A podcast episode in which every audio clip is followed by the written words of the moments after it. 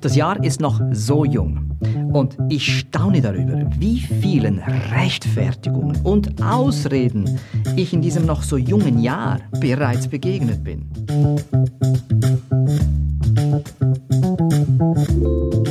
Das Spannende dabei ist, mir ist aufgefallen, dass bei diesen Ausreden sehr oft das Wort Motivation mit ins Spiel gebracht wird. Ja, zum Beispiel, ja, ich bin nicht motiviert genug, das hier zu Ende zu bringen. Oder mir fehlt die nötige Motivation, das hier anzufangen.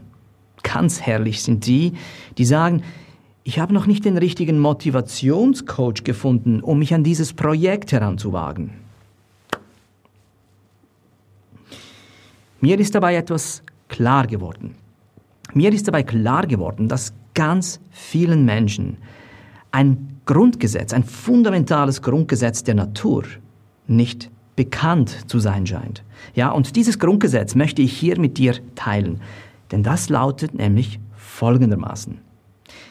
Je mehr Ausreden du hast, tja, umso mehr Motivation benötigst du, um das hier wieder auszugleichen. Hast du hingegen weniger Ausreden, brauchst du auch viel weniger Motivation.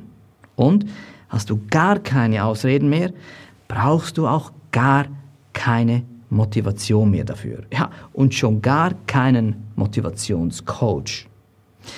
Wie alles im Leben hat auch das hier zwei Seiten und es steht jedem frei, sich für eine Seite zu entscheiden. Entweder man gehört zu der Sorte, die weiterhin ihre Ausreden pflegen und dabei versuchen, sich unglaublich stark zu motivieren, um das hier wieder auszugleichen. Was ich nicht empfehlen würde, denn das ist, wie wenn du mit dem einen Fuß auf der Bremse stehst und mit dem anderen Fuß gleichzeitig versuchst, Gas zu geben.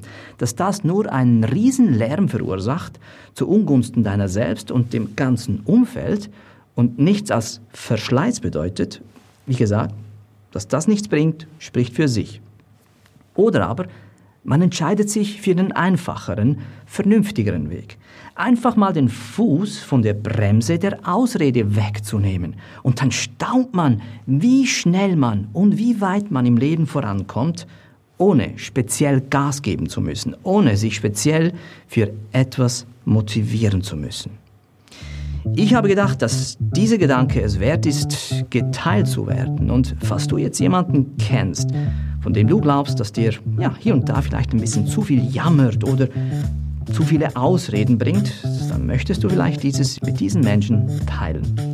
Dir wünsche ich weiterhin viel Spaß bei der Arbeit oder bei was auch immer du gerade Freude hast. Und ich hingegen freue mich sehr, wenn ich dich wieder begrüßen kann. Bis dann wünsche ich dir alles Gute und komm gut an.